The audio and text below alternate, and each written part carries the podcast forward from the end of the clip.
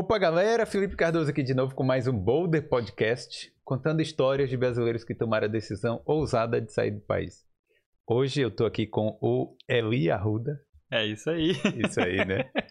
Eli já produziu conteúdo aqui, já fez muita coisa nessa Irlanda, né? Já, já. Quatro aninhos e meio deu tempo suficiente de aproveitar, né?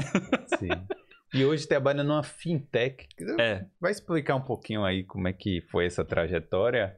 É, mas antes da gente começar, deixa eu só falar um pouco dos nossos patrocinadores. E em especial hoje eu vou falar da Vintage Studio, né?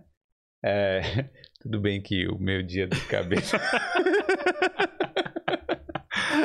é, tenho que voltar na Vintage, hein? Pra, pra dar uma ajeitada aí. E a Vintage, salão top aqui, né, Carolzinha? Fala. É verdade. Tem gente que tá acostumado com o serviço brasileiro, a Vintage é maravilhoso. Progressiva, coste, luzes, é, tudo que você quiser fazer no Brasil, no cabelo com um jeitinho brasileiro, é, É. a Vintage. Essa semana é a Coloring Week. Toda semana eles têm uma, um- uma semana de, de promoções. Essa semana é Coloring Week, Com né? serviços diferentes. Sim, serviços diferentes, né? Essa semana é de coloração. Mas confere aí o Instagram da Vintage, que você vai ficar por dentro, né? Toda semana, vou lá, diz que é o 20 do Boulder, vai ganhar um... Aí presentinho sim, tem que especial. aproveitar, né? É, né não? Então, beleza. É, e obrigado aí a galera, né, que está patrocinando o Boulder, porque sem vocês não é possível a gente continuar. Tchim, tchim. E aí, Eli, é, como é que como é que surgiu, né? Eu gosto de sempre perguntar assim, o que é que você fazia é, no Brasil antes de vir para cá? Antes de vir pra cá, eu trabalhei no Itaú quatro anos e meio. E o processo, né, do intercâmbio e da ideia de vir começou por aí. Meio que, na verdade. Tava bem frustrado no trabalho. Nervoso, fui, fui é, prometido, né, um- uma promoção pra mim e tal, e não rolou. Promoveram outra pessoa no, no meu lugar. Mas como assim, velho? Você já tava, tava trabalhando há quatro anos já. É, eu trabalhei. ah, Na real era assim, eu era caixa, né, na agência, e o meu chefe já tinha sido. É, tinha, tinham dado uma licença não remunerada pra ele, e ele nunca mais voltou. E a gente precisava de alguém que pudesse fazer o trabalho que ele fazia, Ah. que eu já sabia, por trabalhar ali né, no diário com ele, já sabia fazer, então eu peguei a posição. Sim. Depois de um ano, mais ou menos, que eu já estava na, na função de, de gerente ali da, da agência, Sim. chamaram um diretor pra ir na nossa agência e eu tava, assim, acreditando que eu ia ser promovido naquele dia. Hum. E aí o diretor chegou e falou assim, então, estamos aqui promovendo a é, Fulano. fulana, pra não falar o nome dela, a Xuxa. Sim. Estamos aqui, estamos aqui promovendo a Xuxa. E aí eu fiquei muito frustrado, né? E, e aí eu comecei, assim, a, a maquinar a ideia de sair do, do meu trabalho. Hum.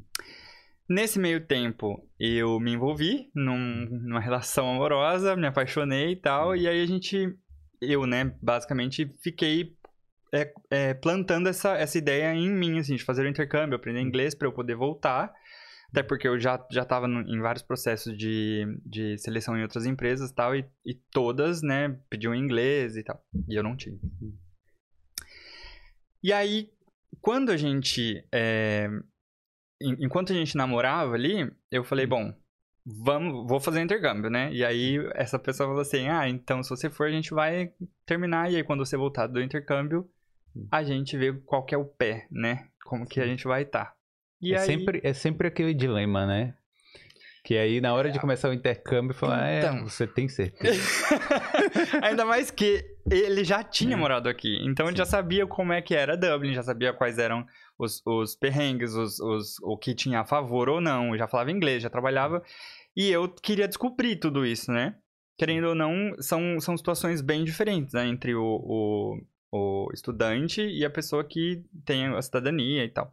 É, assim, e como ele já sabia da vida de estudante, É, de certa forma, é uma parada até legal dele, de falar assim, olha, eu já conheço isso, eu, tipo, ao invés de ele dizer assim, olha, é ruim, não vai, ou ele falou Muito assim, não, contrário. vai lá Muito e... pelo contrário. Muito- ele me incentivava muito, inclusive. Ele falava, não, você precisa ter essa experiência, porque vai te dar inglês, né? Você vai aprender inglês. Mas, assim, eu não estou disposto a passar por isso de novo, sendo que ele tinha um trabalho é, bem estável no Brasil e tal. Então, ele, ele tava assim, vai, aproveita e depois a gente se fala. Sim. Aí eu falei, bom, acho que não vai rolar, né? e aí, nesse meio tempo, a gente descobriu que ele tinha a direito à cidadania italiana. E aí a gente pensou, então, né, em, em começar esse projeto de, de cidadania. Na minha cabeça, até então, estava com a ideia de vamos nós dois juntos, então, agora, e aí lá a gente vê como que vai ser pra tirar a cidadania, tipo. E aí ele falou, então, não sei se isso vai dar muito certo e tal, mas vamos, topou a ideia. Eu ia pedir minhas contas, ele ia pedir as contas dele, a gente ia pegar todo o dinheiro de rescisão e vir embora. Hum. Eu cheguei pro meu chefe, pedi minhas contas, meu chefe me deu. Quando a gente chegou no chefe dele, não deu as contas pra ele. E falou assim: vocês estão fazendo loucura, você não tem nenhum documento, e se não der certo? É, aí você falou assim, e é da sua conta? É, mas ele, ele É. era pra ter falado. Basicamente. Só que daí o que aconteceu? Ele acabou me, me contratando. Ele falou: fica seis meses né, na, na empresa. Se você achar que daqui seis meses nada mudou, ele listou né, várias insatisfações que ele tinha. Se você vê que daqui seis meses não tá bom pra você, daí eu te, te dou a, a demissão. E aí eu entrei nesse projeto deles com. Foi realmente um projeto que a gente fez de melhoria para a empresa ali. Então eu ia ajudar a fazer essa, esse, é, alavancar, né? Assim, a, a parte de estoque e tal, vendas e beleza. Nesses seis meses a gente foi morar junto, alugamos casa, reformamos a casa alugada e tal. Sério? Sim. Não, e é- aí. Mas Loucura. pensando no intercâmbio, vocês já fizeram isso? Então, daí o que, que a, É. gente, a gente pensou? Bom, a gente tem esses seis meses, ele tava ganhando bem, eu também tava ganhando, né, razoavelmente ali legal. A gente falou, bom, então vamos adiar a, a ideia do- do, do intercâmbio. A gente começa a juntar dinheiro de novo, né, tal. A gente vai fazendo certidão por certidão da sua cidadania e aí depois a gente vai embora mais pra frente, tipo, dois anos. Essa era mais ou menos a, a ideia. E a gente começou a coletar certidão por certidão, traduzia, apostilava uma por uma, assim, a cada, cada mês. No quarto ou quinto mês, mais ou menos, ele se conectou com uma pessoa na, na, na árvore genealógica online que ele tinha, mandou mensagem pra essa mulher e ela falou assim, perguntando, né, ah, e aí, essa pessoa tal, você conhece? Eu tenho ela na minha árvore, lá, lá, lá, lá. E aí a pessoa falou assim, ah, eu não sei, não entendo de nada disso, quem entende é meu filho, mas meu filho já mora é, na Espanha. Eu acho que era Espanha. Eu vou te dar o contato do Facebook dele, você fala com ele, e aí, daí, vamos ver o que que tá, beleza. Ele entrou em contato com esse menino, ele falou, ó, eu tenho esses documentos, eu preciso do... Era o nono dele, né, no caso. Hum. Do, do antenato que fala, eu acho. Eu não faço ideia. Acho que é não. antenato. Sei lá. Do bisavô, vamos dizer assim. E aí o menino falou: Olha, eu tenho a certidão porque ele é tio, avô de não sei quem e ele esteve no, no- na minha linhagem. Então eu tenho a certidão. Mandou a foto, daí a gente tava com tudo pronto. Assim, basicamente, era a única certidão que faltava. Só que a gente tinha acabado de alugar casa, reformar a casa e tudo mais. E aí a gente falou: Bom, e agora? A gente tinha uma passagem para vir para a Europa em agosto daquele mesmo ano, isso era 2017. E aí é, a gente falou, bom, se a gente já tem a certidão agora, a gente pode deixar de fazer a viagem que seria lua de mel e ir embora de vez, né? Já que você já vai ter assim a certeza da cidadania. E aí eu posso comprar o meu intercâmbio, faço o intercâmbio, você faz a sua cidadania. E aí foi assim que a gente fez. E deu, assim, deu certo. Ele, a, gente, a gente chegou aqui no dia 10 de agosto de 2017. No dia 15, ele foi pra Itália. Hum. Fez a certidão, fez a cidadania. No dia 23 de dezembro de 2017, ele voltou pra cá. E aí eu já tava estudando, né, e tal, trabalhando e tudo E mais. você tava com a vida de estudante ainda, né? Tava, Aquela tava coisa. com visto Stamp 2, estudando e tal. Tem até uma coisa muito é, engraçada e, e que me comove bastante, assim, até que nesse meio tempo eu tava tentando garantir casa, né, e trabalhando pra fazer dinheiro realmente, assim, porque eu sabia que eles iam voltar e iam precisar de trabalho de- e de casa. Então, entrei numa fábrica, né, de, de, de- Eles faziam... Sabe o que é hamper? que é aquelas É, cestas cesta. de Natal, né? E eles faziam essa cesta, assim, entrei ali e eu falei, meu, é aqui que eu vou trabalhar muito e esse cara vai gostar de mim e ele vai chamar o restante pra vir, porque ele contratava sempre na época do Natal. E aí foi chegando o Natal, e, e na cidadania é isso, né? Você não, não tem um tempo certo que a pessoa vai chegar. E aí eu falei pra ele, eu falei, o nome dele é Mick, inclusive. Falei pra ele, Mick, é, meu, meu marido tá na Itália tirando cidadania, ele vai chegar e a gente vai precisar de um emprego. Ele falou, não, quando ele, quando ele chegar, você me avisa que a gente vai contratar ele. Falei, beleza. E aí começou a chegar Natal, começou a chegar é, dezembro, né? E ele não chegava, não chegava, e eu ligava e falava, e aí, quando que você vem? Ai, não sei, tá, tá rolando o processo, tal, não sei o quê. No dia 22 de dezembro, eu não sabia, ele, ele me fez surpresa, na verdade, no dia 23 de dezembro, né? No dia 22, o Mick me perguntou, é, e aí, você, seu marido chegou, não chegou, né? Como que tá a sua situação? Eu falei, ó, ele não chegou, não sei quando vai chegar, mas ele vai chegar, fica tranquilo. E aí ele falou assim, é, você tem aonde passar o Natal? Aí eu falei, tenho. Ele falou, você tem amigos? Eu falei, tenho. Aí ele falou, se você não tiver, você pode passar o Natal comigo, com a minha família. E aí foi, assim, uma experiência de, de paizão mesmo, assim, que eu tive de, de... no trabalho, assim, ele me acolheu realmente, assim, a gente se fala até hoje, né, e tal. Foi meu primeiro legal. trampo, assim.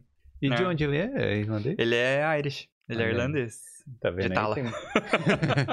tem muita gente que acha que é... é- Bom, não vou dizer que é fácil fazer amizade com irlandês, mas Não, é... Mas você teve uma experiência boa também, né? Tive, ele foi, ele foi muito. O Mick, ele é assim, muito humano. Muito humano. O trabalho é, era ri- ridículo, assim, tipo, era, era muito pesado mesmo. Trabalhei pra ele, assim, dias de trabalhar 14 horas, assim, seguidas na, na linha de produção. Mas conseguia fazer dinheiro, né? Era o que me, me motivava. Mas Claro. acho que motiva todo mundo, não é Claro, mesmo? né? Ninguém é besta. É. Mas ele, inclusive, né, estudante não pode trabalhar, não pode ter toda essa, essa carga, né, horária. E aí o que a gente fez um combinado. Então eu trabalhava e ele me pagava ali um sol permitido. E aí quando eu saí de lá, ele continuou me, me pagando. Tipo, mensalmente. Foi um acordo, né? É. Cara, mas assim, e, e, e, assim, como é que era a sua vida pessoal também? Você falou que você trabalhou também em casamento, Foi. né? Antes de vir É. pra cá. No Brasil, eu te montei um quarteto, eu toco violino, né, desde os 9 anos de idade. E aí eu montei um quarteto de cordas. E nesse quarteto a gente fazia todos os tipos de eventos, né? Bodas, aniversário de da- dessa galera assim que tem dinheiro e quer fazer uma coisa sensacional assim, em castelos e tudo mais, hotel. Pô, top, né? Era legal, era legal. Mas é, você ia com smoke, aquela gravatinha borboleta? Sim, sim, sim, sim, É, sim. Tinha É o quê? Violino, violoncelo? É, o quarteto a gente tinha um- dois violinos, né? Primeiro e segundo violino, uma viola e um violoncelo. Hum. E aí, dependendo do estilo que a gente fosse fazer, por exemplo, fiz um aniversário de uma senhorinha italiana, inclusive, é, que eu fiz violino e piano, tocando só música italiana, assim. E aí, esse quarteto, ele, né, quando eu vim embora, a gente desmanchou esse quarteto. E hoje é um, eu até tava falando, né, é um projeto que eu tenho de trazer um violino do Brasil pra cá Hum. e voltar a fazer o casamento. Voltar É, a fazer é eventos, assim. interessante Gosto fazer. muito. Que aqui tem muito, né? Tem. E já fiz alguns aqui também. Fiz dois casamentos. Hum. É, fiz um em Limerick, fiz um aqui em Dublin mesmo. E assim, sensacional, adoro. Adoro. É o que me toca, assim. me move. E a gente conversou um pouco antes aí. E, o seu, e o seu casamento teve isso também? Teve. Cara, meu casamento foi muitas pressas, né? Foi muitas pressas e eu saí do Brasil muitas pressas. o que acontece é, a- a- o outro lado da, da história é. No dia. De- bom, lembra que eu, que eu falei que eu tinha mudado de. Entrei pra empresa que ele trabalhava pra ajudar a fazer esse projeto. Isso era meados de fevereiro em agosto daquele ano a gente já tava na, na Irlanda. Então, assim, quando a gente descobriu, era ali em abril, maio, quase junho. Então eu tive que ligar pro cartório e falar assim: Oi, então, preciso casar. Aí a mulher falou assim: Ah, eu tenho data pra dezembro. Aí eu falei assim: Então, eu preciso casar em junho. Tipo assim, no máximo, porque em agosto a gente viajaria. Então, casei e aí a gente veio. tipo assim, logo em seguida. E aí, a o- a outra parte da história é que ninguém sabia da minha família. Ninguém sabia que eu, que eu já tava casado e tal. Eu sou casado com outro homem. E minha família é bem evangélica e tal. Tinha uma série de preconceitos, assim. E eu não quis contar porque eu não me sentia seguro na, naquele momento ali de contar. Eu queria ainda ter uma, uma, uma base ali, se algo não desse certo, que eu pudesse ainda voltar em paz pra casa dos meus pais até que eu conseguisse sair de lá e resolver minha vida. Tipo, peraí, o, o que você não queria contar era que você tava casando ou que você ia viajar? Ia- Então, ou não era é Ne- tudo? Nada, nada, não queria contar nada. eu não tava. E, e, na verdade, assim, é um processo, né, também, Sim. pra, pra gente, né? Pra quem é gay e quer sair do armário e tal. É um processo. Eu levei 23 anos, né, pra entender e tal, e sofri muito. Nesse, nesse emprego que eu falei do, do banco, eu tive um surto, fiquei um mês afastado do banco e tal. Por uma série de coisas que envolviam também a, a minha homossexualidade, que eu tratei depois com, com psicólogo, tomei um remedinho, tananana. Sim.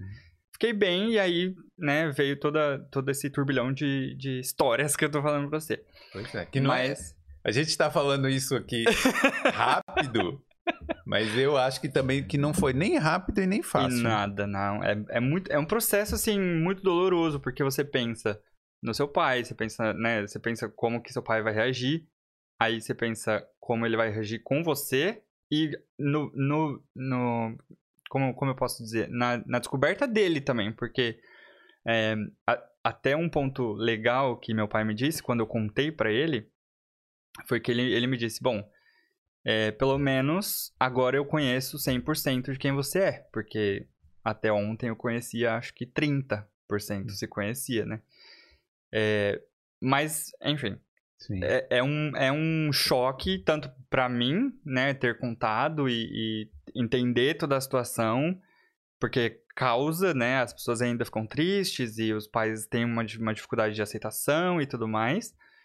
Mas ao, ao longo do tempo eles foram entendendo também todo esse processo e digerindo e se evoluindo e se tornando assim, uma família melhor, vamos É. dizer assim. Tranquilo, né? Assim, Foi, hoje. e aí. É, Não, hoje eu acho que é mais, né? Não sei. Mas... Sim, sim, tá, Hum. assim, incrivelmente melhor. É, quando eu vim, eles não sabiam, eles achavam que era só um intercâmbio.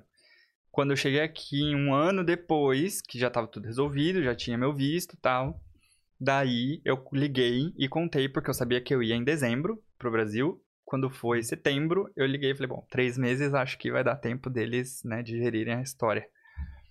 Engano meu. Contei, cheguei no Brasil, uma droga, uma recepção péssima, ninguém falava comigo, acho que Climão. é, climão. Torta É. de, de climão na servida. E aí não queriam falar comigo, tentavam evitar, eu acho que o assunto. E aí não sabiam lidar também. Né? Eu tive que puxar, né, a conversa e, e falar, oi, então, o que que tá acontecendo, né? E aí primeiro, antes da, da conversa, eu comecei a é, deixá-los de lado, assim. Fui, comecei a fazer minhas coisas, até porque ir pro Brasil não é um- uma tarefa, assim, muito barata, né, pra gente que tá aqui. E eu falei, bom, eu vou aproveitar minhas férias, já que eles estão com dificuldade de, de conversar ali. Comecei a sair, sair, sair, sair, sair. Acordava tipo 8 da manhã e ficava até meia-noite na rua fazendo minhas coisas. E aí, um dia minha mãe mandou mensagem falando assim: Ah, é, eu achei que você fosse gastar mais tempo com a sua família. Aí eu falei assim: Eu também achei, só que desde que eu cheguei, ninguém tá se prontificando a conversar comigo, né? E aí é, eu falei pra ela, falei, essa infelizmente é a minha última semana. Eu tenho os finais de semana sempre reservados. Se vocês quiserem jantar, conversar, fazer alguma coisa, tô disponível. E a gente teve uma grande conversa, assim, que eu acho que foi um divisor de águas, porque antes, quando é, na, na minha, no meu histórico familiar, vamos dizer assim, eu sempre fui muito é, respeitoso com os meus pais. Então, eu sempre aceitei muito todas as sugestões que eles tinham pra mim, o que, o que eu faria. Eu sempre perguntei muito, é, sempre incluí muito eles na, na minha vida. Mas aquele momento não era de incluir. Aquele momento era de cada um ter seu espaço. E aí eu, tive que abordar isso com eles. E eu acho que essa quebra é muito difícil para um pai e para uma mãe, né? É, que eu- quando a gente escuta muito os nossos pais, aí na hora que você meio que toma uma decisão um pouco rebelde, né? Exato, Aí exato. parece que, que você tá sendo. que você deixou de gostar deles ou algo E- do tipo, mas não é isso. E é o contrário a tudo, né? Eu estava indo contrário ao que eles acreditavam, ao que eles é, na cabeça deles tinham me criado, o que eu as frustrações dos sonhos que, que eles tinham para mim. É, o, planejamento o planejamento da sua vida que eles tinham na cabeça deles. E eu acho que esse é um, um o maior, é, a maior lição também que o intercâmbio traz pra gente, né? Porque hum. quando você se expõe, né, do jeito que a gente se expõe no, no intercâmbio, você muda, né? Você evolui, você cresce. E aí você começa a entender que cada um tem o seu espaço no mundo, cada um tem ali o seu lugar para ser respeitado, as pessoas são diferentes e nem por isso você precisa sair batendo na pessoa que é diferente, né? Ou maltratando a pessoa que tem um cargo diferente do seu, é, ou uma classe social diferente da sua, ou que gosta de um gênero diferente do teu. Hum. E aí eu, eu tive que me impor para eles e falei, olha, é, o negócio é o seguinte, até os meus 15 anos, eu fui o Juninho, né? Que eu tenho o mesmo nome do meu pai, né? Inclusive. Eu fui o Juninho que você pegava na mão e levava pra escola, botava no carro, levava pra igreja e que respeitava as suas decisões para mim. Hoje, eu cresci, evoluí e eu não aceito mais esse tipo de imposição sobre mim. Eu tenho as minhas vontades, ninguém paga minhas contas, eu tenho minha independência, então não vai colar. O dia que vocês quiserem conversar de um jeito que vocês queiram me entender e eu, né, vou contar a minha história para vocês e vocês podem contar o que vocês sentiram para mim, Sim. é uma é, é diferente esse diálogo. Agora, enquanto vocês quiserem me impor o que, que vocês acham que é bom na visão de vocês, para mim, daí não vai funcionar. Caramba. Aí, assim, mudou. Eles ficaram chocados, né? Porque eu acho que eles não esperavam essa, essa reação minha. Mas eu tava me preparando já desde setembro, né, pra essa conversa. Então eu já sabia que ia ser, assim, difícil. Você já tinha repetido esse texto? Já, já, já. Tinha, tinha um script. Caramba. Eu tinha um script já. Mas olha, é, é, assim, eu não vou nem fingir Imagina. que eu entendo que você, que você passou. Mas, assim, é, eu fico olhando porque muita gente que eu conheci aqui, inclusive, uhum. tipo, saiu, olha, eu saí, saí do Brasil pra me assumir aqui na Irlanda. É. Porque, é, pô, 2022 a gente acha que, que já é tudo mais tranquilo, mas ainda tem um certo tabu, né? Tem, tem. E é, é assim, quando. É, falando de estatística, por exemplo, o Brasil ainda é o, o país que mais mata travestis na, na atualidade. Né? E a, a, expectativa de vida de um, de um travesti no Brasil é de 30 anos, se eu não me engano. Posso estar é. falando bobagem, mas se não me engano é isso, de 30 a 35 anos. É muito pouco. Não tô aqui pra, pra militar, mas é, é isso. A gente ainda tem um, um longo caminho foi, per, foi percorrido, né? Com as lutas que a gente tem diariamente. Mas ainda tem muito para evoluir. Muito, muito, muito. É. E o intercâmbio, ele é uma chance que você tem também de experimentar o novo para você, literalmente. Igual, eu pude chegar na Irlanda e ser uma pessoa completamente diferente do que eu era no Brasil. No Brasil, você jamais falaria que eu era gay, assim, jamais, muito forte, né? No Brasil, dificilmente você diria que eu era gay, porque eu tinha um comportamento diferente. Hoje, eu tô nem aí, porque as pessoas estão pensando, achando, e, ai, ah, roupa de menino, de menino. Dane-se, é meu, eu quero, eu uso, sabe?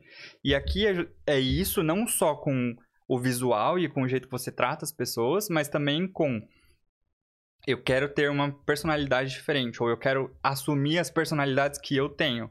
Ninguém te conhece. Então você literalmente cria você de novo do zero. E eu acho que é por isso que o intercâmbio é, te evolui muito. Porque você tá ali disposto a aprender quem você é do zero, de novo, basicamente. É um reset, né? É um reset. Re reset. É, com certeza. É, você começa. É, também, né? Você é assassino no Brasil, não venha pra cá achando, achando, que vai resetar a sua vida, que não é assim. Mas para alguns aspectos da vida, realmente você começa a se descobrir mais, né? Quer dizer, você meio que você né? Você, você já sabia quem era, você já sabia quem você era, mas não tinha oportunidade de se mostrar. Exato, e é, e é por isso, né? Às vezes a oportunidade não é só só você. Às vezes a oportunidade também tem influência do meio externo. No meu caso, é, na minha família eu não tinha essa oportunidade de, de sentar e contar e, e imaginar na, na, minha mente que ia ser tudo tranquilo. até foi mais tranquilo do que eu imaginava. Que eu imaginava que eu ia ser expulso de casa, né? Eu acho que a gente sempre imagina, mas no final das contas, meu pai até falou, né, a, a, aquela coisa bonita, né? Hoje eu até conheço você, te amo e tal. É, foi bem difícil para eles, mas eles entendem hoje, me respeitam. E aí você acha que você acha que isso aconteceu porque a Irlanda é um país mais aberto ou se você tivesse ido para qualquer lugar diferente poderia ter acontecido isso? De eu ter me assumido aqui, você diz? Não, de, é, de você se sentir mais livre. Você acha que foi porque você simplesmente saiu do Brasil ou, ou foi porque foi a Irlanda especificamente, que a Irlanda é um lugar aberto? Eu acho que aconteceria de, de qualquer jeito, mas é, a, a, Irlanda já tinha muita influência pra gente, porque a gente já tinha, né, como, como eu disse, meu marido morou aqui em 2013. Então a gente já sabia que, por exemplo, a Irlanda era o primeiro, um dos primeiros países a aderir ao casamento homoafetivo. É, a gente sabia que as pessoas viam bem e que ninguém era levava lampadada na rua, sabe? Então a gente já vinha com, com essa mentalidade de acreditar que a Irlanda era um país aberto para homossexualidade, sabe? Para você ser igual, independente do, do seu gênero, do que você gosta de vestir, ou enfim, do que de quem você gosta de beijar ou não. Hum. Então, acho que eu, eu realmente, assim, não morei, né, em outro lugar, então acho que eu não consigo comparar. Mas é, fez diferença eu, eu ter a oportunidade de ser quem eu sou, assim. Né, de eu, de eu me dar a oportunidade e outra, sem ninguém tá vendo, né? Sem ninguém tá ali assistindo, porque basicamente é isso, né? No Brasil, por mais que você tenha a sua vida, eu tinha duas, né? Eu tinha a minha vida no trabalho, que eu era mais ou menos quem eu era, e tinha minha vida em casa, que eu era totalmente zero do que eu sou hoje, assim. Não era, era um personagem, literalmente. E hoje eu sou quem eu sou em qualquer lugar, e vivo minha vida. É, é, até o fato de você falar né, no trabalho, ah, eu, né, meu marido e tal, e não ter choque nenhum Exata isso. Exatamente. E é até estranho, assim, né? Porque a gente, às vezes, tem happy hour e tal. E aqui é, é muito estranho porque no começo eu esperava essa. essa é, como se diz? Essa resposta ou essa pergunta, assim, tipo, todo mundo falando, ah, vou levar minha namorada, ah, vou levar minha esposa, não sei o que, não sei o que. Eu falava, então, sou casado com um menino. Ainda posso ir, sabe? E as pessoas, é. tipo assim. E daí? É. Tipo, é, é muito diferente, assim, a, a, essa reação. Hoje é natural, né? Mas no começo era. era me dava era. um senso de, de, felicidade, assim, de, de poder viver. É, então, é, como é que foi? Então, você trabalhou nesse lugar lá, que fazendo as cestas de Natal. Foi. E sua vida foi bem intercâmbio mesmo, né? Assim, no início. Foi. É, eu, eu fiz um curso, né, inteiro. Então, nesse curso, eu trabalhei como intercambista é, 20 horas, tal, normal. E aí, nesse específico, fiz um horáriozinho ali a mais. Sim. Quebrei uma ninguém regra. Precisa, ninguém precisa saber. É. e é. aí, é, eu saí desse lugar, trabalhei em restaurante, trabalhei de kitchen porter. Imagina eu, viado, trabalhando de kitchen porter. Não, mas é Era assim, pesado, né? É pesado. Admiro muito os kitchen porters, assim como os, os deliveries, tá? É... A gente tem que fazer um, um, programa só de kitchen porter. Cara, aqui. olha, é um trabalho. Só de que, assim, perrengues de kitchen porter. Cara, e, e foi assim o trabalho que eu mais fui humilhado, assim, de gritar, da, da dona gritar na minha cara, assim. Ah, Maria. Mas por quê, mano? Olha, eu, eu tava lavando a louça, né? E eu trabalhava de costas pro chefe. E eu tinha trocado as, as duas é, pilhas, assim, de, de, de louça. E ela, ela achou que ainda estavam sujas. Eu já tinha... Já tava limpa só pra guardar. E o restaurante tava, assim, muito cheio. Pra fechar já o restaurante, né? E aí ela tava muito brava, assim, durante o tempo todo. Eu via que ela tava muito agitada, mas ela nunca. Ela não falou nada. Então acho que a hora que ela explodiu, ela explodiu comigo. E aí ela falou assim, or you sweat or you go home. Mas assim, gritando, né? Ou você sua ou você vai embora. Ave Maria. Tipo assim, você não tá trabalhando, né? E... Só que a, a porta do negócio era bem aqui. Então todo mundo do saguão me via trabalhando. Então ela gritou na minha cara aqui, todo mundo hum. viu. Me senti completamente humilhado. E aí eu olhei pra cara dela assim e falei, então tá bom, tô indo embora, que eu não preciso passar por humilhação. Meu pai não grita comigo, não vai ser você que vai gritar. Caramba. Aí tirei meu avental. Ela falou: Não, mas se você, se você for embora, eu não vou te pagar. Aí eu falei: Linda, não preciso. Obrigado, tchau. Tirei meu avental, fui embora. E aí eu, eu ainda tava estudando, né? Não tinha um inglês maravilhoso nem nada. E aí ela. Eu contei isso na escola, a gente tinha uma atividade de, de contar como é que tinha sido seu dia tal, não sei o que. Contei na escola e a professora falou assim: olha, no final da aula você me, você me chama. Tá bom. Passou o final da aula, chamei a professora, ela falou assim: você sabe que você tem direito, né, a, receber esse valor e tal. Existe um órgão que cuida disso. Aí me passou os telefones do, do da assessoria, acho que do Revenu, nem, nem Não, lembro. o WRC não é. Algo, algo assim. Aí ela me passou os telefones e falou assim: se você precisar de ajuda, você liga nesse lugar. Nem sabia falar inglês, como é que eu ia pedir ajuda? Aí. Enfim. A- na- isso era uma quinta-feira, né? Isso tinha acontecido tipo de quarta pra quinta, né? Aí na quinta-feira aconteceu. Na sexta eu mandei mensagem pra, pra team manager que trabalhava no outro turno. E ela ela falou: Ah, eu sei que teve uma, uma briga ontem aqui, que você saiu muito triste, né? Tal, não sei Hum. o que, saiu aos prantos, chorando. E aí ela falou assim. Eu falei, ah, então, eu tenho o, o shift, né, que eu trabalhei, então eu vou no órgão falar que eu trabalhei e tal, e eu preciso que ela me pague. Aí eu acho que ela contou pra dona do Uhum. restaurante, né, ela ficou com medo, eu Claro. assim, acredito. E ela me mandou uma mensagem, assim, uns 30 minutos depois, falando, Júnior, venha buscar seu, seu, Seu seu paycheck, é, no- no- na terça-feira. E aí eu fui, ela ainda quis me humilhar de novo. Aí cheguei na porta do, do negócio, ela já tava com o envelope pronto, assim. Aí ela pegou e esticou na minha cara e falou assim: Eu tô te pagando porque eu sou honesta. Aí eu falei: Linda, você tá pagando porque eu trabalhei pra você. Você era sua obrigação pagar. Caramba. Aí peguei e fui embora. Até hoje eles me mandam mensagem pra eu trabalhar lá, acredita? Não, mas. Pra quê, né? Já que. Já que foi tão traumático pra ela também, né? Que ela tá te pagando. Não, era, era ridículo, assim. Quer dizer ridículo. assim, eu nunca. Eu, vou te dizer, eu nunca fui no restaurante pra ficar ouvindo o grito dos, dos funcionários. Mas eu assisti o programa lá do Jacan e era todo dia. Eu, eu nunca vi aquilo, então Cara, acontece mesmo. cozinha é um ambiente, acho que muito agitado, assim, né? É, é muita pressão, realmente. Do chefe, né, que tá ali cozinhando e tal. E, e sabe, né? tra- trabalhar com gente com. Eu com fome, meu filho. É um problema. Então, assim, é, trabalhar com, esse, com esse público, assim, é, é difícil, porque precisa estar gostoso, precisa estar quente e precisa chegar no horário, né? Na verdade, assim, porque eu vi um, um cara falando uma vez assim que você vai no restaurante como cliente, né? Tipo, se tiver uma coisa erra- errada, você É. detona o restaurante, né? Você É. fala, olha, o garçom falou tal coisa pra mim que não era pra ter falado. Sei lá, o, o prato tava frio. Não sei, qualquer coisinha que tiver errada. E é, é. Acho que o problema é assim, é igual ao casamento também. Ex- existe uma expectativa, né? De, de você. Quando você vai no restaurante, você tem uma expectativa, você criou uma expectativa. É. Aí você passa uma hora e meia esperando um prato com fome, quebrou sua expectativa, né? É. Daí. O É, conceito. então, assim, os pratos não tão cai. é péssimo. Mas pra nunca mais. Depois desse, eu saí desse restaurante e fui trabalhar de é, fazendo eventos dentro do Google. Era por uma empresa terceira, mas aí trabalhava fazendo todos os eventos de, Como assim? de promoção, reunião e tal. Aí eu montava as mesinhas, servia vinho e tal. Sabe que no Google tem toda essa. É, eu já fui lá É. uma vez lá no, É bem legal. no Google. É um evento do YouTube, foi bem legal. É bem legal, assim, é uma experiência muito louca, assim, muito comi, diferente. Comi de graça. Tem tudo, tudo. Cerveja, vinho, é, bala, chiclete, biscoito, tudo. Assim, os terceiros não, né, não podem pegar tudo, exatamente, tipo bebida alcoólica. Terceiro não podia pegar, podia tomar café, podia comer as bolachinhas, tal, tal. Mas a cerveja a gente não podia beber no, no, enquanto É. trabalhava. Faz sentido, né? Os googlers podem, né? Quem é os googlinhos, eles podem tomar.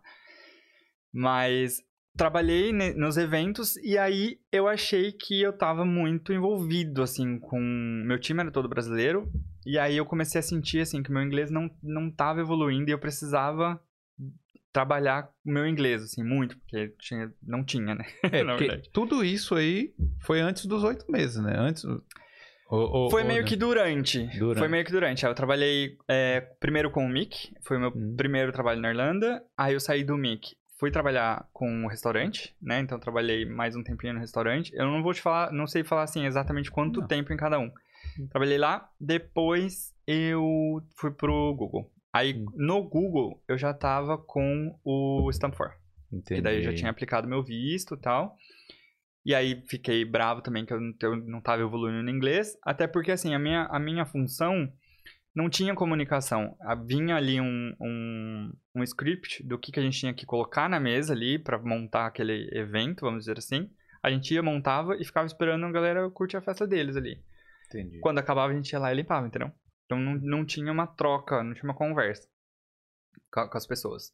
Aí eu saí do Google e entrei é, numa outra empresa do mercado financeiro. Porque daí eu comecei a. pen- Na minha cabeça, na real, eu achava que eu nunca ia conseguir um emprego formal, vamos dizer assim. Eu achava que ia ser pra sempre garçom ou kitchen porter, ou enfim, nunca acreditei. Assim, mesmo você com os documentos, né, que você tava um tempo fora. Mesmo. Que assim, eu vou falar a verdade pra você. O- A principal. Eu acho que o principal empecilho de nós brasileiros Uhum. é. Claro, eu não tô falando da parte. Ah, eu não acredito em mim, ou não sei o quê. Não, tirando essa parte. Sim. O principal empecilho é o visto. Sim, sim. Né? Mas, é, mas é, é justamente isso que eu acho que é a, a parte mais importante, assim, é você... Beleza, eu, já- eu, no caso já tinha o visto, mas ainda assim eu, acreditei, eu não conseguia acreditar que, que era possível. E aí, automaticamente, eu não me dava oportunidade, porque eu não achava que eu era suficiente pra fazer aquilo. Depois que eu saí do Google, eu meti na minha cabeça assim, eu falei, eu vou tentar fazer qualquer coisa, eu vou aplicar em todas as, as vagas, porque a única coisa que eu quero é ter um, um escritório quente e um café quente pra eu tomar enquanto eu trabalho. Sim. a alegria do, do pobre. Sim. Era tudo que eu queria. Eu queria uma cadeira e um café pra eu tomar. É, afinal, de qualquer forma, você trabalhou lá no Brasil. É, sim, sim. Assim, a gente- às vezes a gente.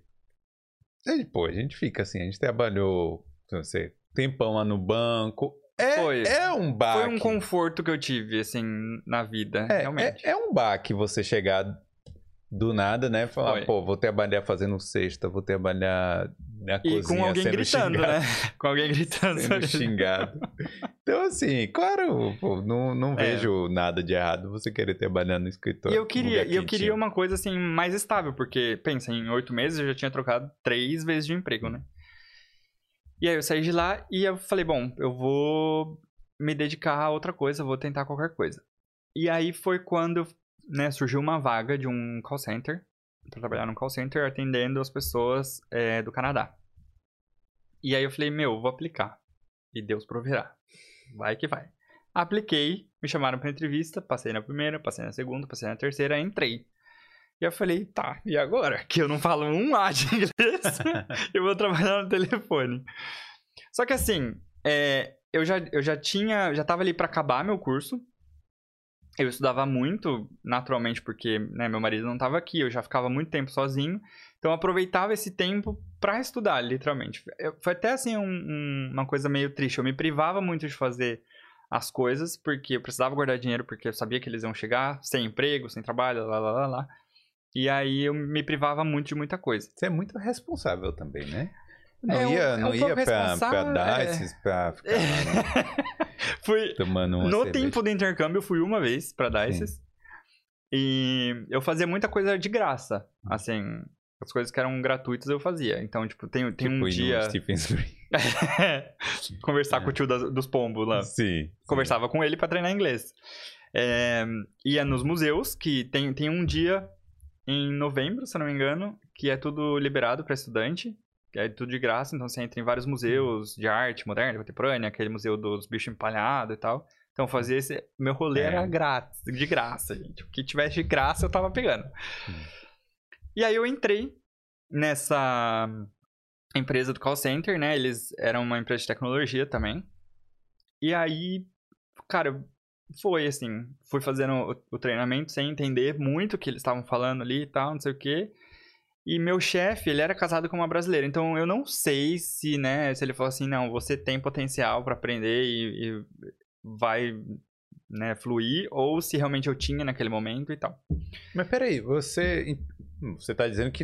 Você Então, entendia inglês, Eu né? entendia, eu Claro. entendia. Eu, eu era um pouco travado, né? Eu não, Hum. eu não sou tímido, né? De, de falar e tal, de me expor.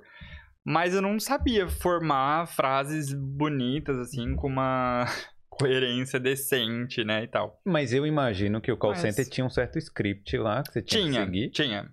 né? E devia estar tudo escrito na sua frente. Tinha, tinha. A gente tinha um textinho, assim, E- pra, pra dar o suporte e tal. E era aquela coisa, desliga e liga de novo, né? É, Deu não. errado, desliga e liga de novo.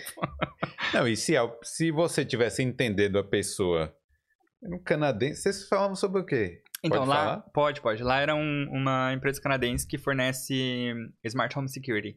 Ah. Então, alarme, câmera de segurança, é, sensor de janela, porta, essas coisas. Eu Então, não sabia nem que tinha call center aqui na Irlanda, achava que era tudo na Índia. Tem. Então, É.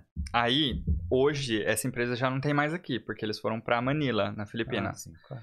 né? Mudaram a operação pra lá. Mas. Estavam gastando dinheiro demais. É, porque assim, era caro e era péssimo, porque. Olha, eu metendo pau na empresa. não, era péssimo pra mim, porque eu. O meu shift, ele era no horário do Canadá. Então eu trabalhava da umas duas da manhã. Da uma da tarde às Da uma duas da manhã. tarde às duas da manhã. Era muito doido, assim, Hum. tipo. E aí eu tinha que estar lá de novo a uma da manhã de novo. E eu morava em Bray já. E era presencial, você tinha que ir lá no lugar Presencial. duas. Como é que você sa- chegava em casa duas da Pois manhã? é, tinha uma van, eles tinham uma van que deixava a gente, mas eu era o último, porque era o mais longe. é. Então, assim, ó, eu, eu trabalhava da uma às duas da manhã. Aí entrava na van, ficava na van até tipo três e meia, aí que era o horário mais ou menos que eu ficava em casa. Chegava em casa três e, e pouco, quase quatro. Aí, aí você não dorme, né? Porque sua cabeça tá funcionando. Você acabou de sair de- frente de uma tela com um monte de luz. Aí não dormia. Hum. Uma hora da manhã, uma hora da, da tarde do dia seguinte, eu tinha que estar aqui de novo. Então eu tinha que sair de Bray pelo menos Meio-dia. on- 11 e meia, meio-dia. Ou seja, minha cabeça ficou pirada. Caramba. Aí eu saí desse emprego também. Mas foi por Mas vontade fiquei- própria também, né? Sim, sim. Sim. É, mas eu fiquei lá um ano e. Um ano, basicamente. E foi esse trampo que me deu o inglês, assim, literalmente. Eu estudei bastante na escola, mas a fluência, assim, de, de falar com a galera e não ter muito problema. Desculpa. Hum. foi esse trabalho, porque eu falava basicamente o dia inteiro em inglês, no telefone, uma atrás da outra, e com a galera ali do escritório também, né? Tinha até o- o- outros brasileiros, mas a gente não podia conversar em português, né? Porque tinha mais, mais gente, por educação.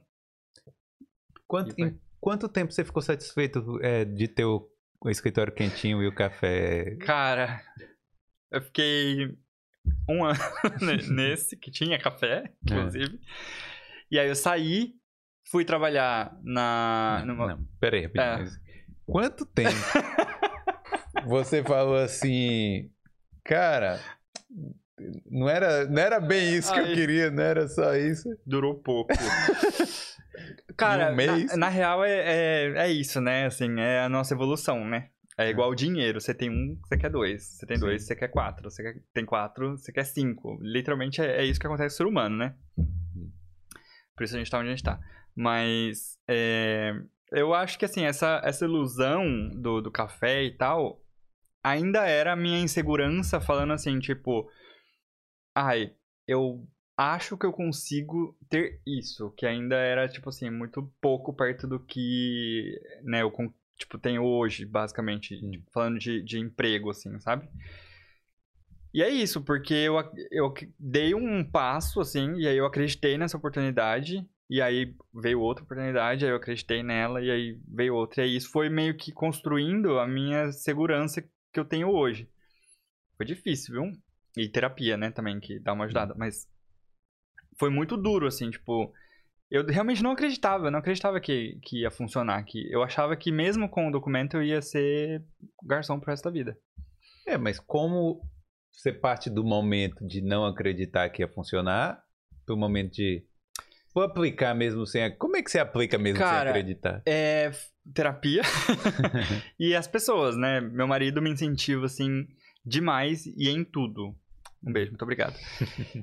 muito, assim. E aí eu falava, cara, não é assim. E aí você acaba vendo outros, outros brasileiros também conquistando. Tava até falando isso, né? Eu Fico muito feliz de ver que tem uma série de brasileiros aí trabalhando em várias áreas. Onde, tipo, construção civil, engenheiros, né? Tipo, tem galera de vendas. Eu conheço gente TI, né? Fintech, no caso. Cara, tem muita gente boa trabalhando em empresas tipo Facebook. É. Eu, eu, eu achava que é- era assim, impossível. Eu lembro. Hoje eu já falo assim, bom, um dia pode ser que eu trabalhe no Google. Sabe? Já é, um, já é um, um sonho. Isso antes não era um sonho. Hoje é, porque né, a gente vai vendo como funciona. Se você trabalhar no Google, você volta aqui porque a gente bota no título. De cafeteiro do Google a. É, pior que era bem isso mesmo. Bem isso, barista do Google. Não, de cafeteiro a CEO. De, de barista CEO. Quase isso. Ai, cara. Mas então, aí. Depois que você saiu aí, você foi. É, pra... É, eu saí dessa empresa e entrei numa outra que já era. E aí, é, eu sou formado em administração no Brasil. Apesar de não gostar muito do curso que eu fiz, é, eu achava um desperdício jogar esse conhecimento fora e começar algo completamente do zero. Porque eu gostava da metade do curso, sabe? Hum. E aí eu falei, meu, o que, que eu posso encaixar que eu gosto, né, da- do meu curso e posso fazer aqui na Irlanda? Hum. Aí as opções que eu tinha era voltar pro banco, que eu não queria, que não era uma experiência que eu tinha gostado. Tipo assim, eu gostava do que eu fazia no Brasil, mas não queria repetir isso aqui. É, eu tinha fintech, que daí foi onde eu comecei a entender, e tinha o mercado de investimentos. Falei, ah, mercado de investimentos é uma coisa que me chama um pouco a atenção. Vou entrar no mercado para conhecer como funciona. Entrei numa empresa que trabalhava com alguns dos investimentos que a galera faz aqui. E eu trabalhava com commodities, commodities especificamente. Então fazia toda a busca de commodities para fazer é, avaliação de onde vem, para onde vai, quanto custa, quanto deixa de custar, óleo, soja, energia elétrica. Existe todo um estudo que faz é, uma commodity valer o que ela vale no mercado financeiro. E aí quem Hum. fazia esse estudo era é, a empresa, mas a gente que corria atrás dessas informações, entendeu? Caramba, mas. É porque é uma parada muito complicada, né? O- É, pro- assim, pro depois- comum. É. É, assim, porque, por exemplo. Ah, É. dá, um, dá um exemplo aí, a- a- o, arroz. Não. Por arroz, exemplo, é, vamos, vamos falar de é, energia elétrica, por exemplo. Tem muita. Não, energia Não, elétrica energia- não. é- não, fala uma coisa palpável. Uma Soja. palpável. Sim, soja. Soja. Sim. É, a soja ela, é- ela, é, ela é vendida e, e- e trocada no, no mercado financeiro por um valor X, tá? Esse valor X ele tem base em da onde ela vem, qual a qualidade, quanto por cento de proteína, quanto por cento de gordura, quanto por... Hum. tudo isso é, é levado em consideração para construir o valor da soja, né, no Sim. mercado. Então o que acontece? Se você tem uma soja que ela é tipo A, tipo 1, melhor, melhor soja, que é, nossa, 98% de proteína, é, quase não tem gordura, é fit, não tem gordura trans, essa é a melhor soja que você tem. Ela vai ter um preço de 100 reais o quilo, vamos dizer. Sim. E ela é feita no Brasil. A soja que é feita na Indonésia, ela também é boa, mas ela tem, sei lá, 50% de proteína, 50% de gordura. Então o valor dela é 30. E aí essa informação para quem vai trocar, para quem vai vender ou comprar e vender mais caro para um outro Sim. mercado, é a gente que busca. Então a gente pegava essas informações, botava lá no sistema da, da empresa e aí a galera que compra ou vende, eles sabiam mais ou menos de onde estava vindo cada coisa, cada preço, por que que era, e aí sabiam onde investir. Né? Então, por Entendi. exemplo, ah, tem muita gente comprando soja da Indonésia. A galera começava a botar dinheiro lá, porque sabe que, que o valor, vai, a, a, cotação vai subir, e aí ganha dinheiro nessa forma. Entendi. Era mais, entendi. mas eu fazia só o background mesmo. Hum. Só a pesquisa dessas informações para fazer o update no sistema. E esse exemplo que você deu é, é real? A soja do Brasil é mais top? Ou não? Hum, Não necessariamente, não. Não? Não, tem. Bom, o Brasil é um grande produtor de soja, de grãos e. De commodity, eu acho que é isso. É, por exemplo, o Japão é um grande produtor de arroz, se eu não me engano. É, a Rússia, por exemplo, é, É o trigo, né? é o, o trigo e tinha também energia elétrica, né? Tinha muita coisa de, de energia elétrica que, é, que vem de, de tornos o da gás, russos. né? Mas Gás, o gás eu não sei sim. se. Mas Gás tem, é tem, né? assim, tem, tem várias coisas. Petróleo, né, por exemplo. Tipo, Então aí você ficava de olho nessas paradas. tá? é, era bem legal, assim. Esse trabalho era, era bem legal. Uhum. Mas para eu trabalhar ativamente como um, é, um especialista nisso, eu precisava de outras certificações que eu também não estava afim de tirar. Hum. E aí, falei, tá bom, trabalhei nessa. E aí eu falei, bom, agora eu acho que eu posso é, entrar e fazer uma faculdade, né? Um outro curso. Porque daí, querendo ou não, eu comecei a achar que o meu currículo estava desvalorizado na Irlanda comparando com as pessoas do mercado que eu queria entrar, que era fintech. Já tinha decidido que eu queria. Eu gosto de tecnologia, eu gosto de, de né, um pouco de programação, análise de dados e tal. Eu falei, bom, eu posso arranjar algo meio que relacionado. Pesquisei e achei fintech. Fui olhar o curso, não tinha dinheiro pra pagar. e aí um, um, amigo falou assim, ah, tem o programa do governo, que é o Springboard, que você consegue um, subsídio para estudar. Se você estiver trabalhando, né, eles te pagam tanto, se você não tiver, tal, mas você aplica e vê se eles vão liberar para você. É, deixa eu repetir o nome porque eu sei que o programa não é de dica, mas só que é porque comentaram esses dias no vídeo que uhum. ninguém a, a, menina falou o nome e não Sim. entenderam. Então é Springboard. Board. Isso. Eu não vou botar o nome aqui, não. é, pausa aí e volta. É, basicamente. basicamente é. foi isso, assim. Aí, através do Springboard, eu hum. tive a oportunidade de entrar na pós-graduação. A minha pós é um pouquinho diferente das outras, porque, como é bem técnico, eles hum. colocam com nível de mestrado, mas o título é de pós. Então, eu tenho uma pós-graduação nível 9, que é o mesmo título de mestrado, porém, ela levou só um ano para fazer. Geralmente ah, pós você leva dois, né, pra fazer. Sim, entendi. Então, como é muito técnico, aí a gente conseguiu, eles conseguiram, né, na verdade, reduzir um pouco o curso. E aí, se eu quisesse, por exemplo, fazer mestrado, ter o título de mestrado, eu poderia pagar mais uma parte e aí fazer é, mais seis meses, entregar minha tese e. É. Esse, esse programa é um programa do governo para que uh, os cursos superiores é. Eles fiquem mais baratos, né? É, ele na verdade ele é um incentivo à mudança de carreira ou recolocação hum. no mercado. Então, se você é administrador e quer trocar para farmacêutico, você entra lá, vê o que, que tem e você aplica se você tiver as, os requisitos mínimos ali, né? Não, e é muita gente que, que às vezes é desqualificado mesmo, né? Desqualificado. Que, é uma palavra tem, né? até punk, né? Que não tem qualificação. Que, pô, o cara trabalhando no mercado lá, no, no, na Deli, e fala, é. pô, eu quero ir para um é. trabalho mais qualificado. Porém, né, já que a gente entrou né, nesse, nesse tópico, quem pode, quem é elegível ao Springboard? Quem tem Stamp 4 há mais de 3 anos e meio, ou quem tem cidadania italiana. Oh, italiana não, cidadania europeia, europeia. desculpa. É, tá vendo aí? É. Galera, tá vendo? Olha, quinta cidadania tem vantagens aqui. Cara, e é, é, foi muito bom, assim, porque eu realmente não tinha dinheiro para pagar. É, o curso me deu 10% de. Na verdade, Você eu pagou paguei 10%, 10% né? Isso. Ele subsidiou paguei 90% do curso. 90%. Cara, e é uma mão na roda, porque pra quem não sabe, os cursos aqui são caros. Era pra caro. você pagar do seu próprio bolso. É, o meu, o meu era 10 mil ano. 10 mil euros, cara. Então você pagou mil euros. Mil euros. Tô bom de conta. E pude cara. dividir em três parcelas. que brasileiro não perde a chance de um boleto. Você fez um crediário lá no governo, nas Casas Bahia. Lá, Maravilhoso. Mas e aí? Então, mas estudar foi de boa, né? Foi tipo. Era o que? Era remoto? Já foi na época do Covid? Foi na pandemia. Eu comecei na pandemia. É, não era para ter sido remoto, era para eu ter tido as aulas uhum. presenciais, mas por conta da pandemia tornou-se remoto. Aí eu tinha aula de segundas e quartas. Não vou dizer que foi a coisa mais fácil que eu já fiz na minha vida. É, eu, eu subestimei muito a, a pós, porque eu falei, bom, no Brasil eu trabalhava e estudava ao mesmo tempo, né? Que hum. era isso que tinha. Desculpa, qual era o nome do curso mesmo? É, fin, é Finance e Fintech. Hum.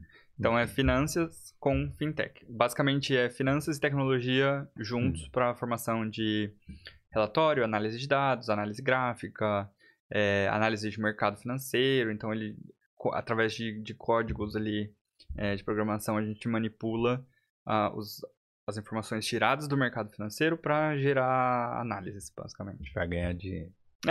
Tomara. Amém, eu recebo. Sim, e aí. Aí você falou que o curso não foi a coisa mais fácil do mundo. Cara, é, é muito diferente estudar aqui, assim. Eu tinha uma visão de que eu conseguiria, né, fazer os dois ao mesmo tempo. Fiz, porém, o conteúdo aqui é, assim, estupidamente gigante. É, é muita coisa, muito trabalho. Na minha, na, nesse curso eu não tinha prova. É, eu nem sei como funciona aqui. Eu acho que você faz tipo, bimestrais, assim, provas. Hum. Ou por semestre, sei lá, uma coisa assim.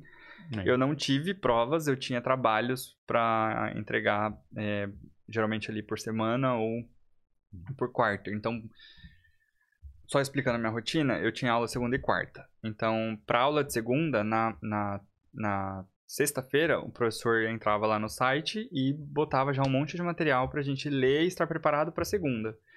Então, na segunda-feira, era meio que uma palestrona, assim, tipo, e é isso, ele sentava lá e falava, se você leu bem, se você não leu, Ah, ele tá seguindo. Na sexta, o cara fazer isso também. Cara, é- era assim, terrível. E aí o de quarta mandava na terça, né? Então você tinha, tipo, É. ali, tipo, uma madrugada pra ler, porque eu tinha que trabalhar no Uhum. dia. Então, assim, foi muito punk. E aí, na- geralmente na quinta, os dois mandavam um trabalho pra você entregar dali, tipo, sete dias, assim. E aí um trabalho com 3.500 palavras.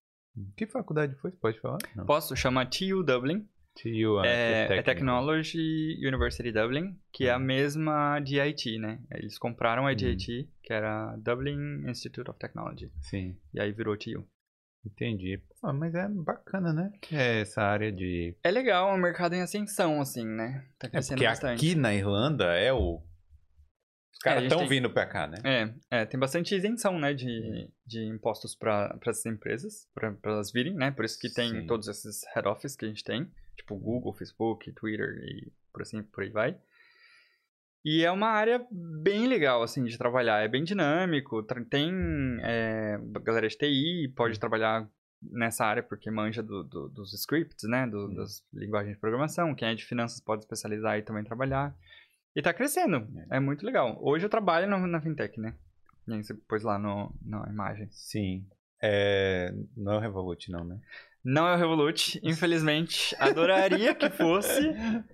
Não é. Hoje, na verdade, a minha empresa é os dois. Ela é uma regtech e uma fintech ao mesmo tempo. Que é a regtech ela faz a regulação, trabalha com a regulação, né, dos investimentos ou dos processos financeiros de outras empresas, vamos dizer assim. Então, hoje a minha empresa trabalha com a gente providencia um software onde os clientes que fazem é, gerenciamento de investimentos de outras empresas, eles têm um, broker, vamos chamar assim. Então, esse Sim. broker precisa fazer um report, que é como se fosse um imposto de renda, todo ano, depend... aliás, dependendo de qual é o tipo de investimento, ele precisa, ele tem um tempo específico para fazer. Pode ser por mês, pode ser bimestral, pode ser por quarter, pode ser anual, depende de qual é o formulário que ele vai preencher. E aí o nosso sistema tem esse formulário já built-in, assim, tipo, dentro do sistema. Ele entra, preenche e aí gera um arquivo e esse arquivo ele submete pro regulador da, financeiro do país ou do, do, do country, do É, é, é, um, continente. é um job mesmo pra se certificar que as coisas estão sendo pagas no. É, no é, é meio que ligado, assim, com, com tax, com regulação, né, mesmo Uhum. e tal. E essa é a, é a parte mais difícil, eu acho, que envolve um pouco de legal, né, tem um pouco de direito. E aí eu migro mais, assim, pro fintech mesmo. A minha empresa, ela é uma regtech, e aí dentro dessa regtech a gente tem esse setor de fintech. Por quê? Os caras mexem com o dinheiro das outras pessoas, anyways, né? Esses clientes. Então, a gente tem toda a parte de segurança da informação, de é, criar os scripts para fazer é, as análises desses investimentos que eles têm e repassar, né? O software ele é bem completo, então é to todas essas áreas assim tem um, um, um pouco de é, indústria e regulação e um pouquinho de tecnologia. Não. Olha, é, só para não esquecer, que Sim. a gente estava falando do negócio de taxas e tal, né? Em Aham. Irlanda, eu descobri uma coisa ontem, aprendi uma coisa ontem que foi bem legal. ó. O seguinte, sabe quando a- a- as, as empresas de aviação, elas estão entrando no modelo de negócio que é cada vez mais é, alugar os aviões, né? Uhum. Ao invés de, de vender um avião para uma Sim, companhia sim. aérea, faz um leasing e aí as, as companhias aéreas vão pagando ali mensal, né? E as em, onde ficam essas empresas? Onde é a base dessas empresas? Dois lugares, da- das empresas que fazem o aluguel desses aviões. Tá. Bermuda. Já ouviu falar em Bermuda? Não, então, Bermuda Pois é. e Irlanda. Ou seja, dois paraísos fiscais.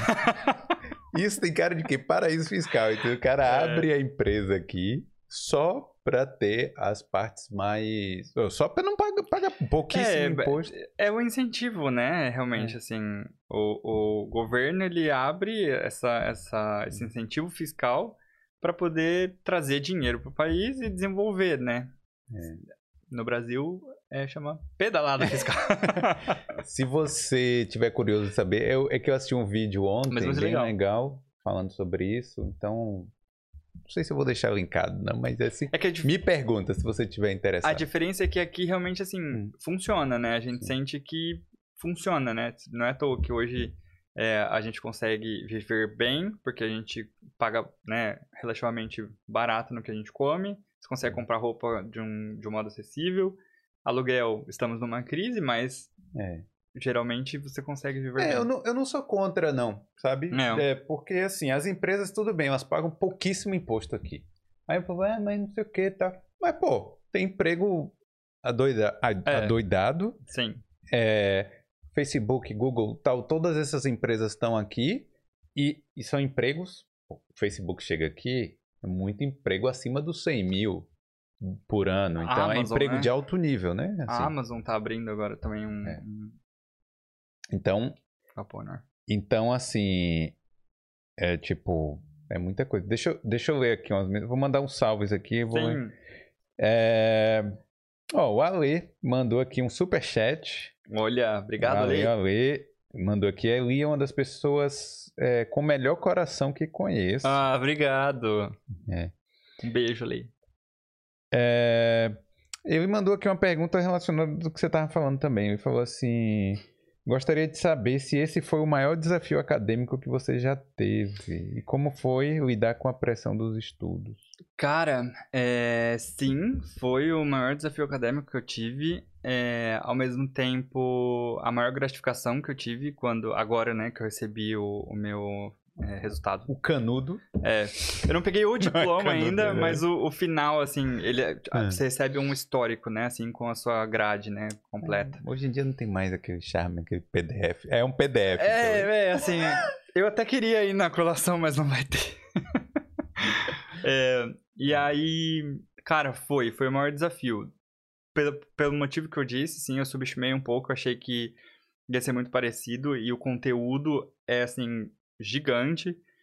É, por mais que eu tenha uma história, já assim, uma trajetória com inglês, né, é, você falar inglês por quatro anos no ambiente formal, você aprende, né? Por- Porque são, são várias etapas, né? Então, quando você chega no, no intercâmbio é, aqui, você fala inglês básico, vamos dizer assim, né? O informal. E aí, quando você vai trabalhar numa empresa, né? No escritório e tal, você começa a se dedicar a aprender o inglês formal para aquela empresa. E aí, eu transicionei, né? Mais um step, que foi fazer o inglês completamente acadêmico, assim, sem nunca ter tido contato com esse inglês. Então, o grande desafio era assim, na minha cabeça era, eu preciso entregar um trabalho que faça completo sentido, que seja bom e que é, esteja com uma linguagem adequada, né? Que eu nunca tinha tido antes e que eu não tinha exemplo, né? Não tinha, eu não, não tenho como comparar um trabalho ali. Então você pega a informação, né? Faz, faz sua pesquisa e a partir daquilo ali você tem que começar a adaptar a sua, sua linguagem. Isso foi, assim, É. bem complicadinho. É, e escrever muito, né? Que o que? 10 mil palavras, 15. Cara, tem muitos é, trabalhos grandes assim. Sim, o meu, o meu trabalho final, assim, eu escrevi. Eram ah, no máximo 7 mil palavras. Mas a gente tinha muito trabalho é, semanal ou quinzenal. Então, esses que eram picados, assim, eram 3.500 palavras. Só que eu tinha seis matérias, né? Então, era, era assim, 3.500 de cada um, às vezes por semana. Então, é- era bem louco, assim. É bem puxado. A nossa carga horária, ela era quase de full time, de, de curso full time, apesar dele ser um- uma carga horária é, part-time. Sim. Foi muito doido. É, deixa eu perguntar uma coisa Uhum. é, sobre o. A, mudar um pouco de assunto aqui Sim. também. Do negócio do violino. Aham. Porque assim, você. Não, primeiro assim, né? Falar um pouco. Você criar, você criou conteúdo, muito conteúdo na internet, falando de intercâmbio, né? Foi. Então, assim, a- as pessoas te conhecem por isso, por isso Sim. também, né? Sim. E. né, Por que parou, primeiro? Por que parou de criar conteúdo? É. Então, na verdade, é, a parte. é, eu tive dois estágios, né? Hum. O, quando eu fazia intercâmbio, é, eu entrei num, num grande conflito, assim, porque eu não era mais intercambista, apesar de estar fazendo conteúdo de intercâmbio, porque eu sabia. é, e eu não estava. O meu nome antes era Eli em Dublin, né? No, no Instagram. E eu não morava mais em Dublin. Então, assim, ficou muito contraditório. Eu não era intercambista e não morava em Dublin. E aí eu falei, tô fazendo nada com nada. Eu falei, não, não vai dar certo desse jeito. Por quê? É, falar sobre esses temas, assim, requer um pouco. Requer um pouco, não. Requer muita responsabilidade, né? Você. É, é igual o casamento que nós tava falando. Você tem ali o sonho das pessoas e as pessoas estão basicamente assim confiando no que você está falando. Hum. Assim como eu confiei quando eu vim no, no, no meu intercâmbio, né? É, então eu acho que é, é- é- foi essa essa confusão assim. Daí eu falei, bom, eu não vou mais falar de intercâmbio porque eu tô completamente desatualizado nas regras, nas exigências ali da imigração e tal. Isso muda sempre, é, é muito confuso, tal. Você ficar ali, né, mandando com a galera, lidando com a galera. Vou dar um tempo e vou começar a falar então de vida fora, né? Mostrando viagem, mostrando o meu dia a dia, o meu trabalho, é, a região que eu moro, que é, querendo ou não, é, não é tão comum, né? Você vê, tipo, intercambista que morava em, em Bray. por exemplo. É, Essa decisão foi antes ou depois do, da pandemia? Foi antes. Foi antes. Foi antes. Um pouquinho. Assim, foi quase pandemia. Foi um pouquinho antes. E aí também porque eu tava começando a pós e assim, não tinha tempo pra nada. Não Sim. tinha tempo. Então eu falei, meu, eu preciso escolher uma coisa pra, pra dedicar meu tempo e me focar, porque eu não tava fazendo nenhum dos dois direito. Então, já era. Deixei de lado um pouco o Instagram ali do, do Eli em Dublin, mudei. Né? Até pensei em colocar ele em Bray, mas aí também É, Não, e vou- ninguém ia vou- procurar também, né? Vou deixar abrangente com o meu nome mesmo. Porque eu nunca tive essa história assim de. Ah, montar um personagem, tá, né? Eu sou o que eu sou em todos os lugares, assim. Uhum. Então eu ligo a câmera aqui e falo e já era, sou eu. Sim. Sabe? Não tem um, um script, não monto um rolê assim. Eu sou louco. Aí eu saí, né? Parei de fazer o conteúdo, fui pra Bray. É, em Bray eu mudei o nome, né? Mudei pra, pro Eli Arruda.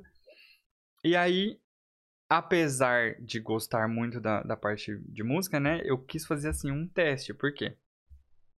Eu sou muito. Eu procrastino bastante as coisas, né? E é, tem um nome pra isso, eu não sei agora o nome. Quando você deixa de fazer as coisas porque você quer o, o perfeito. É um perfeccionista? É, então é assim. Não, é um, é um perfeccionista. É, o que eu falo. É melhor feito do que perfeito, né? Então, aí eu, eu, eu tava naquela coisa assim, ah, eu quero gravar o vídeo tocando violino, mas eu não tenho a câmera X que grava, que grava em 4K e tal, não sei o que, que desfoca o fundo, Hum. sabe? Então eu ficava nisso, ah, eu quero fazer, mas eu não tenho isso. Ah, eu quero fazer, mas eu não tenho violino bom. Ah, eu quero fazer, mas... taran. Então, eu deixei de fazer por conta dessas coisas. Porém, eu montei um projeto. Ale, se você estiver aí me ouvindo, a gente vai estar junto nesse projeto, hein? Montei um projeto que era realmente voltar a fazer o, o, o, Instagram, né, e o YouTube com música, com violino, que é o que eu sei, o que eu gosto de fazer, né, como hobby, assim, e, e realmente mexer nesse mercado, assim, com- me, me dispor Hum. mesmo para fazer esses eventos. Fiz esse vídeo teste que você assistiu, é, até acho que, que ficou bonzinho o vídeo, né, Ficou- assim, ficou ficou até legal. legal. Não divulguei muito ele, mas a ideia partiu daí mesmo. Como ele teve, assim, um, um engajamento, uma visualização, daí eu falei, bom, eu acho que vai rolar. Agora eu preciso me preparar pra isso, né? Porque, querendo ou não, é um investimento, né? Comprar um, um instrumento, né, de novo e comprar equipamento de novo e começar a investir pra que isso se torne uma coisa sólida, né? Você toca é, diariamente ainda? Cara, hoje eu não, tô, não tava tocando tanto por conta da, da graduação, acabei a graduação e aí agora eu tô voltando a estudar, né, basicamente. Então a ideia é, é estudar pelo menos uma hora por dia, né? Sim. Mas nem sempre dá muito certo, né? Principalmente no inverno, que você tá mais devagar, assim e tal. Então, tô voltando. Mas a ideia é, é fazer isso pelo menos uma hora por dia. Quase uma essa- academia. Agora essa área de música aqui é boa, né? Assim, muita gente, muito Muita gente tocando na rua, O inclusive. busking, né? É. Tem, tem. Eu não sei assim, eu não sei. é, violino, acho que eu já vi uns dois ali no, no- em Dublin, né? Um menininho bem novinho tocando e uma menina que ela é de. UK, UK, Hum. eu acho. E a galera para, assim, e, e tem isso, né? O apoio aqui é muito grande pra, pra música, né? No Brasil, assim, o que não é funk, samba, rock ou, sei lá, MPB não funciona muito bem, né? É muito segmentado, assim, e aí cada um tem seu público, parece que as coisas não se misturam muito bem, e aí a música clássica sempre fica, coitada lá, morrendo de mas peraí. fome. Aqui é o seguinte, e aqui na Espanha também. É a música do Poderoso Chefão, Uhum. é a música de Amelie. Qual é a mais lá que tem? Tem. Ah, não sei. Mas assim, essas são as tops, né? Que a galera mais dá dinheiro. É. A gente tava em Portugal agora, o cara tava tocando sanfona no, no metrô. E ele. é, o povo só tava dando dinheiro porque ele tava com um cachorro no, no, no ombro. Estavam com dó do cachorro, Com né? dó. Ah, sacanagem, né? Tinha que dar dinheiro pela música, É, mas não, é. o cachorro. Aí o povo dava dinheiro e ficava fazendo É. carinho no cachorro. Mas isso é muito doido, assim, você, você começa a ver, reparar, né, o quanto as pessoas apoiam esse tipo de trabalho, assim, que é um trabalho, né? As pessoas Sim. estudaram pra, pra entender aquele, aquele instrumento, pra tocar bem, fazer uma música e tal. E às vezes não, né, não é, a gente não é reconhecido, tão reconhecido, né, num, num casamento. É a mesma história do business. Você abre um- uma, um business, aí seu amigo vem e fala assim, oi, então, é sei lá, você abriu um business de coxinha, né? Aí falou assim, ô, me dá uma coxinha aí pra mim, É. É, você tem um monte, faz, dá uma pra mim. Então no Brasil eu tinha muito disso, assim, de tipo, é, ia fazer um casamento com um quarteto lá, aí a pessoa falava assim, ah, é quanto? Falava, ah, é X. Ela falava, ah, dá um desconto. Ah, me dá... Eu falei, cara, É, a gente estuda pra fazer um trabalho legal. é assim, né? Tem muita, muita gente que só quer o grátis, né? Deixa eu ver se tem mais Deixa alguma eu fazer a pergunta Ah. do Ale aqui, que ele mandou duas vezes. É, Hum. Qual é o melhor cachorro-quente do mundo? Ah, de Osasco! eu sou de Osasco, eu não falei isso. É, é, mas Osasco, eu só Lá sei do. Ara- Anhanguera Connection lá. É agora Connection? Não, deixa, é, É da faculdade? Tá, tá bom. É, Sim, Não Osasco é a capital do cachorro-quente, gente. sim. O melhor cachorro-quente. Quando você for pro Brasil, vai pra Osasco comer cachorro-quente. É o não, melhor. Eu não gosto desse cachorro quente, não. Pô, Pode me xingar. Me xinga aí. no- no- Me cancela. no- nos comentários. Porque como é que você coloca purê de batata e batata palha em cima? Não É. faz sentido. Delícia! é uma delícia. Você já, já experimentou? É uma eu Já delícia. comi, mas eu não. E não gostou? Ah, não é muito pra mim. Não, Ah, não, tem alguma coisa errada aqui. Eu vou embora. não é que Eu- ainda.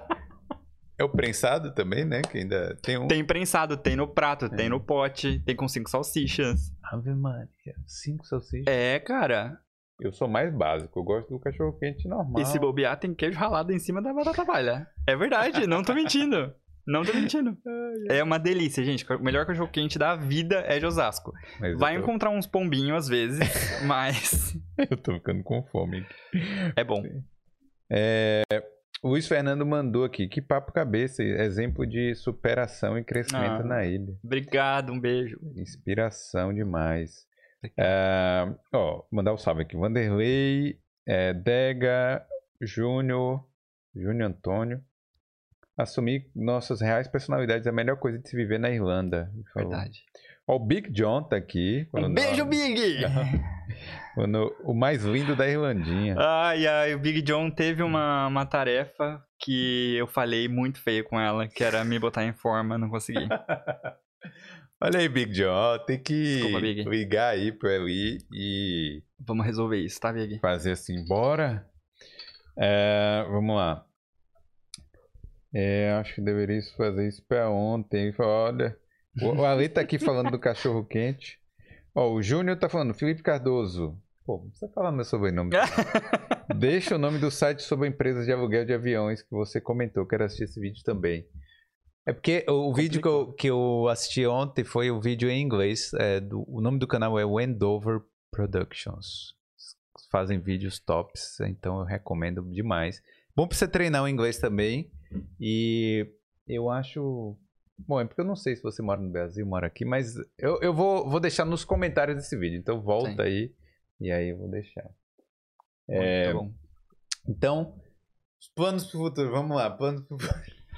Marido e Gabriela, planos É, pro futuro Planos aqui. futuros são Ah. é, realmente trabalhar especificamente né, na minha área, tal, que eu gosto, gosto do que eu fiz pra, pra, na minha pós, né, do, do último curso. Quero me especializar ainda mais nisso. E como hobby ali, eu tenho meu, meu projeto de música, né? Então, já tenho um Instagram, não vou divulgar ainda porque ele não tá pronto. Tem que divulgar. Tá, então, é arroba vio- violin my event, né? Que é Sim. violin my event. Sim. E ali eu vou, né, fazer, dar uma cara pra ele, vou criar toda uma, uma- um logo, uma, uma história, né, que tenha, que Sim. combine comigo também, pra voltar a fazer eventos, assim. Então, se você tem um casamento, um funeral ou um aniversário, eu toco no seu casamento ou no seu funeral. Ah, show de bola. É. É, e aí você faz um assim, ó, todo vestido de branco, em cima de um cavalo, tocando violão. Não, em cima, em cima de um cavalo a gente foi assim, fundo. Mas é, a gente põe um terno bonito, a gente põe um fraque, Mas vem cá, tá tudo a questão do casamento é uma Uhum. coisa mercadológica ou é um ou tem uma parada filosófica por trás? Ou... Cara, na real, assim, eu acho que as pessoas sonham em fazer a festa, em fazer o casamento. E eu acho que esse sonho é, assim, 90% das mulheres em, em ter aquele momento ali. Se tornou um momento especial, mas eu acho que é muito cultural. Então, por exemplo, aqui na, na Irlanda, eu acho que é 50 e 50. Nem diria que é assim, mais ou menos. Eu acho que é 50 e 50. Você tem as pessoas que querem casar, independente de- do preço da festa que vai ter, se é simples, se é grande, se é para 500 ou 150. Existem as pessoas que querem casar, brasileiros ou irlandeses. E existem as pessoas que não querem, que acham que Hum. é, elas podem aproveitar melhor o dinheiro delas se elas forem viajar. Tá tudo Hum. bem também, assim.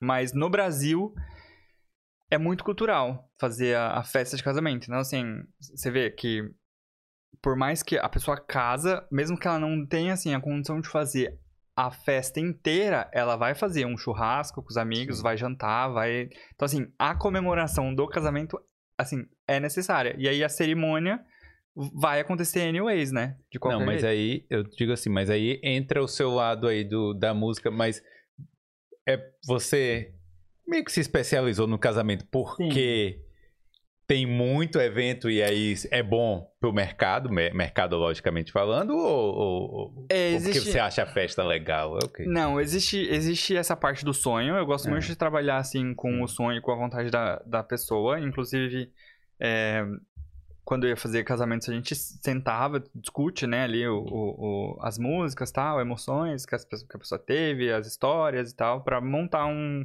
portfólio legal.